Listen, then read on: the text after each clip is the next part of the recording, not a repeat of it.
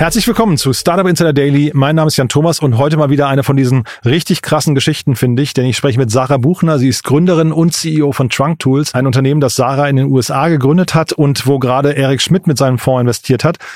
Sarah wird gleich erzählen, dass sie mit den 20 größten Fonds der Welt gesprochen hat und sogar die Auswahl hatte, wer bei ihr investiert. Und das in einem Bereich, ich würde mal sagen, Construction Tech ist wahrscheinlich das Hauptlabel, wo einem auch nicht Frauen als Gründerinnen so permanent über den Weg laufen. Also wirklich sehr besonders, finde ich. Ein tolles Gespräch. Freut euch jetzt auf Sarah Buchner, Gründerin und CEO von Trunk Tools. Startup Insider Daily. Interview. Sehr schön, ja, ich freue mich. Sarah Buchner ist hier, Founder und CEO von Trunk Tools. Hallo Sarah. Hallo, hallo. Ja, freue mich, dass wir sprechen und äh, Glückwunsch zur Runde, muss ich erstmal sagen. Danke. Ja, vor allem mit diesem Markt. Ja, da, genau, da sind wir schon mittendrin. Äh, der Markt und die Zeit. Also erzähl doch mal, was ihr macht. Das ist ja wirklich ganz spannend und vor allem auch du als Frau. Entschuldigung, wenn ich das so sage, ne? aber es ja, hätte man jetzt nicht erwartet, dass du in so einem Bereich äh, gründest. Naja, ich bin schon seit fast mittlerweile 19 Jahren in der Baubranche. Also Ach, wow. war das schon klar, dass wenn ich wo gründe, dass das in der Baubranche ist. Aber ja. Ja, dann erzähl doch mal, was, was fasziniert dich an der Baubranche? Ähm, es ist ein bisschen eine Hassliebe mittlerweile. okay. ähm, was, mich, was mich fasziniert, ist natürlich das ich meine, du sitzt gerade in einem Raum vermutlich, ne? Mhm. Wenn du jetzt an die Decke schaust, gibt es ja eine Decke und ähm, der Grund, warum du eine Decke oder ein Dach über dem Kopf hast, ist, weil es Bauarbeiter gibt, die das für dich dahingestellt haben. Aha. Und wir sind permanent umgeben von Gebäuden und von Architektur und ich finde, es wird viel zu wenig wertgeschätzt in unserer Gesellschaft. Der Grund, warum es gerade nicht 30 Grad hat in deinem Zimmer, ist, weil dir jemand eine Aircondition eingebaut hat und der Grund, warum es vielleicht gerade auf deinem Kopf regnet, ist, weil du ein Dach über dem Kopf hast. Ja, also das, was andere vielleicht als selbstverständlich annehmen, da guckst du schon mal genauer hin und fragst, äh, warum ist das eigentlich so? Und es ist eigentlich nicht selbstverständlich, sondern es gibt einen Grund dafür. Ja, und es ist auch spannend eigentlich, wie, wie viel Geld da reinfließt. Ne? Circa 10 Prozent vom, vom GDP ist, ist die Baubranche oder halt die Real Estate Branche im Generellen. Und das fast jeder siebte Mensch arbeitet in der Baubranche. Es ist eine Riesenindustrie, die eigentlich immer wieder völlig unterschätzt wird und ähm, wo einfach auch Innovation ähm, noch sehr in Kinderschuhen steckt, seit, leider seit vielen, vielen Jahren. Guckst du da als Ganzes drauf oder gibt es auch so Teilbereiche, wo du sagst, die faszinieren dich besonders? Nein, ich gucke da gerne eigentlich als Ganzes drauf, weil ich habe in allen Bereichen der Baubranche gearbeitet. Also ich habe meine Karriere als Tischler gestartet hm. und äh, bin dann halt irgendwann ins, ins Baumanagement rübergerutscht und vom Baumanagement in die Innovation und in die IT in der Baubranche und dann jetzt als Gründer, und als Gründer ist es eigentlich sehr gut, dass ich alles mal gesehen habe, wirklich von der Entwicklung bis zur Baugrube, bis zum, bis zum Malertum, ähm, weil ich mich wirklich in die Schuhe unserer User versetzen kann. Äh, spannende Karriere und diese, vielleicht fangen wir nochmal vorne an. Der Weg zum Tischler, Tischlerin, wie hat das angefangen bei dir? Ist ja auch jetzt nicht ganz alltäglich. Aber mein Vater war Tischler und ja. als ich äh, zwölf Jahre alt war, hat er quasi er brauchte Unterstützung und ich, ich wollte Geld und bin mit ihm auf die erste Baustelle mit. Okay. Und jetzt hast du gesagt, äh, gegründet, also aus dem Innovationsbereich heraus IT und dann gegründet. Ähm, was, was genau habt ihr jetzt gegründet? Wie, wie würdest du das beschreiben? Ähm, wir machen Software für die Leute, die aktuell überhaupt keine Software für ihren täglichen Job verwenden. Also in Amerika heißt das Deskless Workforce, also mhm. Arbeiter ohne, ohne Schreibtisch. Und wenn wir in der Baubranche schauen, ist wie gesagt ungefähr 10 Prozent von, vom GDP ist Bau und davon sind ungefähr 60, 70 Prozent der Menschen ohne Schreibtisch. Das sind wirklich die Bauarbeiterinnen und Bauarbeiter draußen auf den Baustellen. Und die absolvieren aktuell ihren Job nur mit Handys, also nur irgendwie mit Textnachrichten und WhatsApp-Gruppen und Telefonanrufen.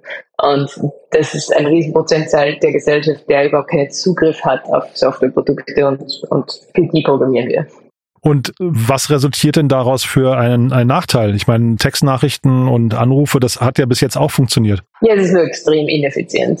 Also alles, was wir programmieren, ist eigentlich auf Textnachrichten basiert. Das heißt, wir haben, ähm, wir haben verschiedene Tools, wo die Arbeiter Fragen stellen können und wir antworten, wo die Arbeiter die am nächsten Aufgaben bekommen via Textnachricht.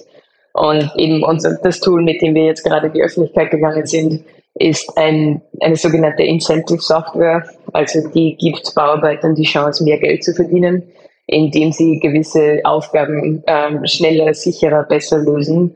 Und das ist wiederum alles Textnachricht basiert. Also die Arbeiter kriegen eine Textnachricht und die sagt, hey, wenn du heute zwei Türen mehr baust als gestern, dann kriegst du 50 Dollar momentan oder Euros, 50 Euro extra. Und diese 50 Euro kriegen die dann sofort ausgezahlt auf Bankomatkarten. Wie bist du darauf gekommen? Weil ich meine, das ist ja jetzt nicht der ganz klassische Weg, wenn man jetzt sagt, ich komme aus der IT und äh, sehe diesen Bedarf, dass ich Leute incentivieren kann, äh, mehr Türen am Tag einzubauen. Ich habe lange auf Baustellen gearbeitet. Also ich war über zehn Jahre lang auf den Baustellen draußen und ich habe einfach gesehen, was dort die Probleme sind. Und ein Riesenproblem ist, dass einfach dass die Bauarbeiter selbst eigentlich überhaupt keine Chance haben, am Gewinn der Baustelle teilzuhaben. Die werden pro Stunde gezahlt und wenn sie schneller arbeiten, dann kriegen sie vielleicht ein Danke und wenn sie langsam arbeiten, werden sie angeschrieben. Aber es sind einfach die Incentives nicht, ähm, nicht allein auf den Baustellen. Mhm. Und was wir machen, ist eigentlich sehr ähnlich, wie es die Startups machen mit, mit, mit Equity, also mit, mit Firmenanteilen. Ähm, das, Im Startup bist du motiviert, guten Output zu bringen, weil du Firmenanteile erhältst. Mhm. Das macht für Bauarbeiter, die das A nicht zwingend verstehen und, und B, die sehr kurzfristig denken müssen, weil sie halt auch oft einfach unter finanziellen Nöten stehen, viel weniger Sinn. Und was wir machen, ist, dass wir den Gewinn, den die Baustellen per se äh, erwirtschaften, aufteilen auf die Baufirma, aber auch auf die Bauarbeiter. Das bedingt aber auch so einen gewissen Mindset-Change oder überhaupt die Bereitschaft von den, von den Personen, die, an die ihr euch jetzt adressiert. Ne? Äh, ist das leicht? Also äh, kommt ihr leicht an die ran? Kann man da Veränderungen leicht beobachten? In Amerika ist es sehr leicht. Ich, ich weiß ehrlich gesagt nicht, wie einfach es in Europa wäre. Ähm, in Amerika ist einfach das Mindset generell anders. Also ich, ich work hard, play hard oder auch einfach die American Dream ist ja darauf basiert, dass ich viel Arbeit reinstecke, aber dafür auch einfach äh, belohnt werde. Mhm. Und es ist, ein, es ist eine andere kulturelle Dynamik als in Europa. Aber dadurch findet unser Produkt extrem viel Anklang bei allen, die wirklich auf Baustellen arbeiten. Und dann sind wir eigentlich schon bei dem anderen Thema, was ja wirklich sehr spannend ist bei euch, USA. Du hast in den USA gegründet und baust das jetzt auch erstmal dort auf, ne? Ja, ich, habe also ich bin nach Stanford gekommen zum Studieren. Ich habe meinen MBA gemacht hier und das war aber schon eigentlich, ein Grundgedanke war immer, zurück nach Europa zu gehen und der andere Grundgedanke war, wenn ich gründe, dann vermutlich in Amerika. Ähm, ja, und Stanford ist natürlich der perfekte Nährgrund, um zu gründen. Mhm. Ist das trotzdem, das, was ihr baut, ist das hinterher internationalisierbar? Also ist Europa trotzdem ein Markt, auf den ihr schielt oder würdest du sagen, USA ist groß genug? Wir machen aktuell sehr viel im, im AI-Bereich, also im künstlichen Intelligenzbereich. Da ist es, dass diese Produkte sind sicher expandierbar auf die ganze Welt. Mhm. Ähm, das sind jetzt auch schon die ersten Projekte, die wir international machen.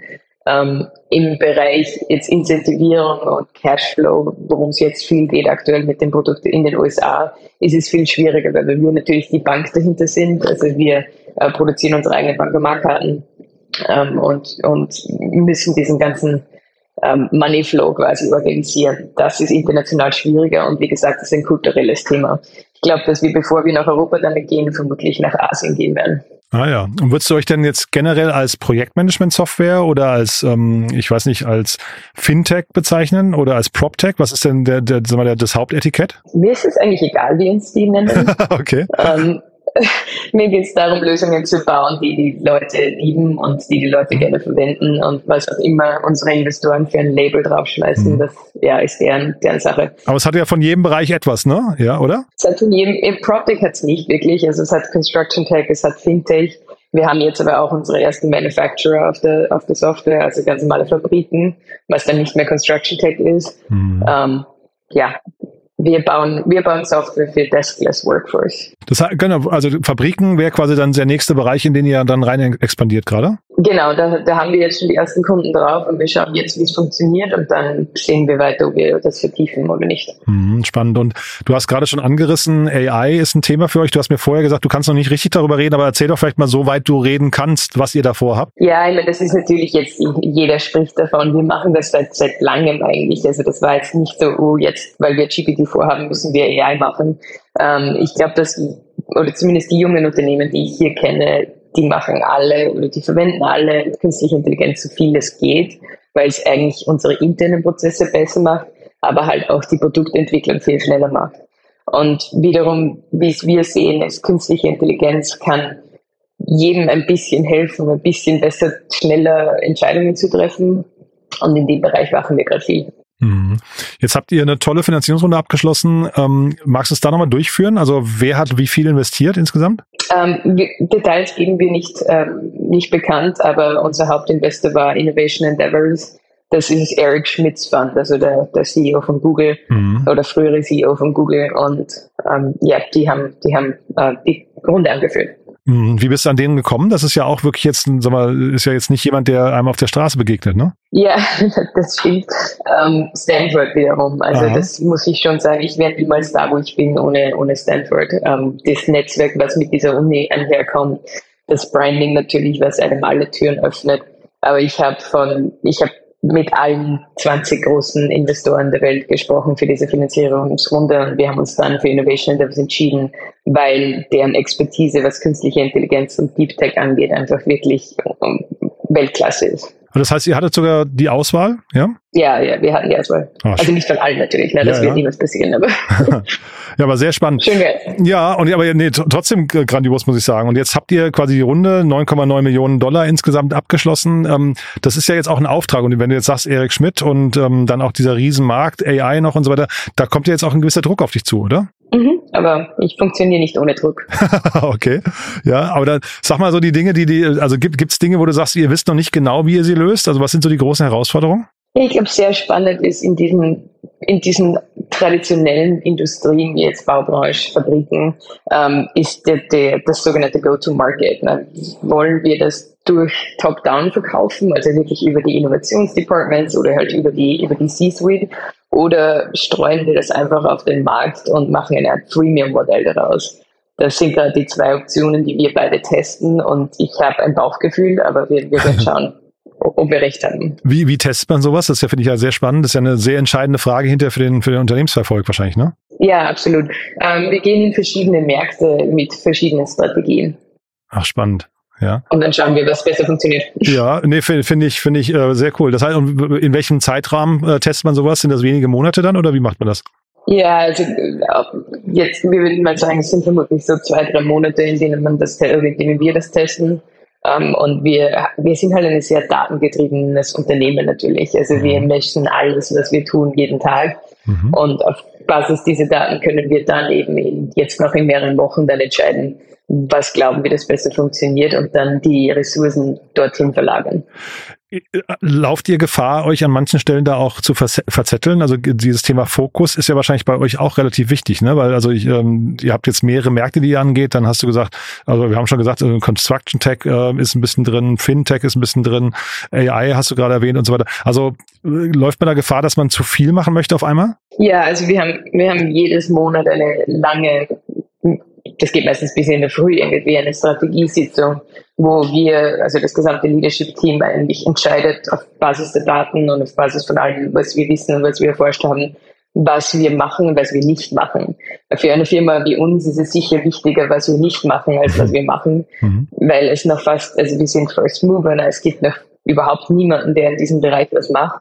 Und von dem her hast du natürlich recht. Wir kriegen von links und rechts Anfragen. Wir haben jetzt letzte Woche oder vor zwei Wochen ist die Landwirtschaftsbranche auf uns zugetreten und hat gesagt, hey, wir wollen das mit diesen Incentives-Zahlungen in der Landwirtschaft anbieten. Mhm. Und das war dann etwas, wo wir eben gesagt haben, okay, das machen wir aktuell nicht, weil wir brauchen jetzt nicht noch eine ganze Industrie, die da auf uns zukommt. Und wir haben das Team da noch einfach nicht. Aber. Und sag mal, wenn man First Mover ist ähm, und da vor einem unbearbeiteten ähm, Markt steht, das kann ja auch bedeuten, dass es diesen Markt gar nicht gibt, ne? Oder warum haben das nicht andere vorher schon gemacht? Ja, die Frage höre ich ständig. Entschuldige, ja. nein, nein, nein, das ist absolut fair. Aber lass mich, ich frage für dich, wie viele Leute kennst du, die auf Baustellen gearbeitet haben für zehn Jahren und dann trotzdem eine Softwarefirma gründen können? Äh, da kenne ich niemanden, ja. Na, ich kenne vielleicht drei oder so, aber ja, ich glaube, das ist halt wirklich, du musst, du brauchst den Zugriff auf das Kapital, das Netzwerk dafür, mhm. du brauchst das IT-Verständnis und du musst deinen die Branche, die du, an die du verkaufst, wirklich gut verstehen. Mhm. Und dafür gibt es ganz wenige Teams auf der Welt, die das haben. Und es ist halt auch, wir sagen immer, es ist we're the most unsexy startup in the world. um, ähm, es wird halt nicht, es wird nicht unsexier als die Baubranche. Ja, und trotzdem nochmal zu dem, zu dem Grundproblem. Du sagst ja, ihr incentiviert Leute, damit sie mehr in, in der Zeit schaffen. Das heißt, sie müssen sich damit auch selbst organisieren. Ist das schon so ein inhärentes Problem eigentlich dieser Branche, dass, dass möglicherweise da auch in der Organisation, in der Planung, Umsetzung und so Ineffizienzen herrschen? Ja, es gibt ganz viele Probleme. Es ist nicht nur, dass sie mehr machen in derselben Zeit, dass sie sicherer arbeiten, dass sie in besserer Qualität arbeiten. Und wir sehen also das Grundproblem, was wir lösen, ist die, die Labor Shortage, also der Fach, Facharbeitermangel. Mhm. Und der Facharbeitermangel, den kannst du lösen, indem du mehr Leute findest, die in dieser Branche arbeiten oder indem du mehr Produktivität aus denen rauskriegst. Mhm. Und wir haben am Anfang versucht, mehr Leute in die Branche zu kriegen und sind gewaltig damit gescheitert und haben dann gesagt, okay, die einzige Chance ist eigentlich, dass wir die Baubranche besser organisieren, um eine bessere Effizienz rauszubekommen. Und ein Riesengrund dafür ist halt, dass die Leute falsch incentiviert werden. Wenn ich pro Stunde gezahlt werde, dann geht es mir nur darum, dass ich möglichst viele Stunden dort auf der Baustelle absitze. Mhm. Wenn ich plötzlich aber auf Basis von Qualität oder Sicherheit oder, oder eben auch Produktivität bezahlt werde, dann denke ich anders über meinen jeden Tag nach und dann sage ich meinem Manager, bitte besorg mir das Material, was ich morgen brauche, weil ich will morgen den Bereich fertig malen oder was auch immer. Und solange ich pro Stunde bezahlt wird, sage ich meinem Manager nichts, weil mir ist es eigentlich egal. Mhm. Müssen dann Projekte von euren Kunden auch anders kalkuliert werden? Ich vermute mal, also die, die, die Kunden selbst, da mache ich einen Haken dran, die verstehen sofort, was ihr wollt, ne? Mhm. Ja. Die Bauarbeiter auch, weil die machen mehr Geld. Ja, genau, aber müssen dann irgendwie Projekte anders äh, kalkuliert werden, also Budgets anders kalkuliert werden oder äh, hat das, ist das davon ausgenommen? Weil es klingt ja jetzt erstmal so, als könnte es sein, man muss mehr zahlen hinterher für die, für die Bauarbeiter, ne? Ach nein, nein, nein. Die, nein, die zahlen tatsächlich, ja, sie zahlen nicht mehr für die Bauarbeiter. Sie zahlen nur in kürzerer Zeit. Sie zahlen in kürzerer Zeit, genau. Ja, okay. Ähm, und das andere Riesenthema, was wir in Amerika, ich glaube, noch schlimmer haben als in Österreich ist oder in Deutschland, ist, dieser Facharbeitermangel ist so schlimm, dass ein, ein Installateur nach drei Jahren Berufserfahrung mehr verdient als jemand, der bei McKinsey einsteigt. Wirklich? Nach dem Bachelor. Ja. ja. Spannend. Also es bleibt das Land der, der unbegrenzten Möglichkeiten und Träume. ja. Ja. ja, wie gesagt, also ich, ich kenne genügend Installateure, die Millionäre sind. Ich kenne genügend Leute, die bei McKinsey arbeiten, die das nicht sind. Und das ist einfach ein Unterschied, der zeigt, wie horrend dieser Facharbeitermangel ist. Und die Bauarbeiter switchen von einer Baufirma zur nächsten, wenn sie 50 Cent mehr in der Stunde verdienen. Und ein ganz riesen Teil davon ist einfach, die Bauarbeiter glücklicher zu machen, sie mehr zu incentivieren und dann auch sie besser in der Baustelle zu halten. Also finde ich wirklich sehr, sehr spannend, was ihr macht. Du, dann sind wir mit meinen Fragen durch. Haben wir was Wichtiges vergessen aus deiner Sicht? Gibt es Menschen, die sich melden sollen bei euch? Ähm, das Problem ist, es melden sich ganz viele aus Europa, die gerne bei uns arbeiten möchten und ich würde das gerne unterstützen. Das Visumsthema in Amerika ist leider eine, ein absolutes Problem. Mhm. Also das bringt leider nichts, aber wenn, wenn es jemanden gibt, vor allem weibliche Gründerinnen, die Fragen dazu haben, wie Fundraising funktioniert in einem komplett, in einem Raum, wo nur Männer sitzen, meldet euch über LinkedIn. Äh, ich habe alles schon erlebt und es, wir müssen das jetzt ändern, damit die nächste Generation sich nicht mehr darüber den Kopf zu brechen muss. Das ist doch ein tolles Angebot. Dann lieben Dank, dass du da warst und weiterhin viel Erfolg. Dankeschön, Jan. Bis dann. Ciao. Tschüss. Startup Insider Daily, der tägliche Nachrichtenpodcast der deutschen Startup-Szene. Ja, das war also Sarah Buchner, Gründerin und CEO von Trunk Tools. Ein tolles Gespräch, ne? Also wirklich steckt viel drin. Man hat es gemerkt. Sarah ist wirklich on point. Da ist kein Satz zu viel. Da sitzt jeder Gedanke. Ich fand das großartig, muss ich sagen. Und natürlich wirklich spannend zu sehen, was die gerade für eine Traction hat, wie sie auf den Markt guckt, ihr Karriereweg durch die Branche, auch Stanford und jetzt Erik Schmidt mit seinem Fonds als Investor begrüßen zu dürfen. Wirklich toll, muss ich sagen. Ich fand's großartig. Wenn es euch auch gefallen hat, gerne weiterempfehlen. Und ihr habt's ja gehört, nicht nur die Folge, sondern auch gerne Sarah als Ansprechpartnerin für Gründerinnen, die vielleicht Fragen haben, wie man sich in einer von Männern dominierten Welt durchsetzen kann. Fand ich auch ein tolles Angebot, habe ich so noch nicht gehört. Deswegen gerne weiterempfehlen und natürlich auch selbst ausnutzen, falls ihr Gründerin seid und euch angesprochen fühlt. Danke fürs Zuhören. Wie immer der kurze Hinweis auf unsere Plattform. Ihr wisst, unter www.startupinsider.de bauen wir Deutschlands größte Plattform für die Startup-Szene auf. Ein Informationsportal mit allen Startups, mit all ihren Gründerinnen und Gründern, mit den Investoren, ganz viele Podcasts, ein großes Nachrichtenboard, äh, sehr, sehr viele Jobs und so weiter und so fort. Also ich glaube, alles, was das Gründerinnen und Gründerherz begehrt. Schaut euch das mal an. www.startupinsider.de insider.de ist die Domain dazu. Ja, ich freue mich auf euer Feedback und auch gerne das weiterempfehlen. Dafür schon mal vielen Dank. Euch einen tollen Tag. Wir hören uns vielleicht nachher nochmal wieder und falls nicht nachher, ja, hoffentlich spätestens morgen. Bis dahin alles Gute. Ciao, ciao.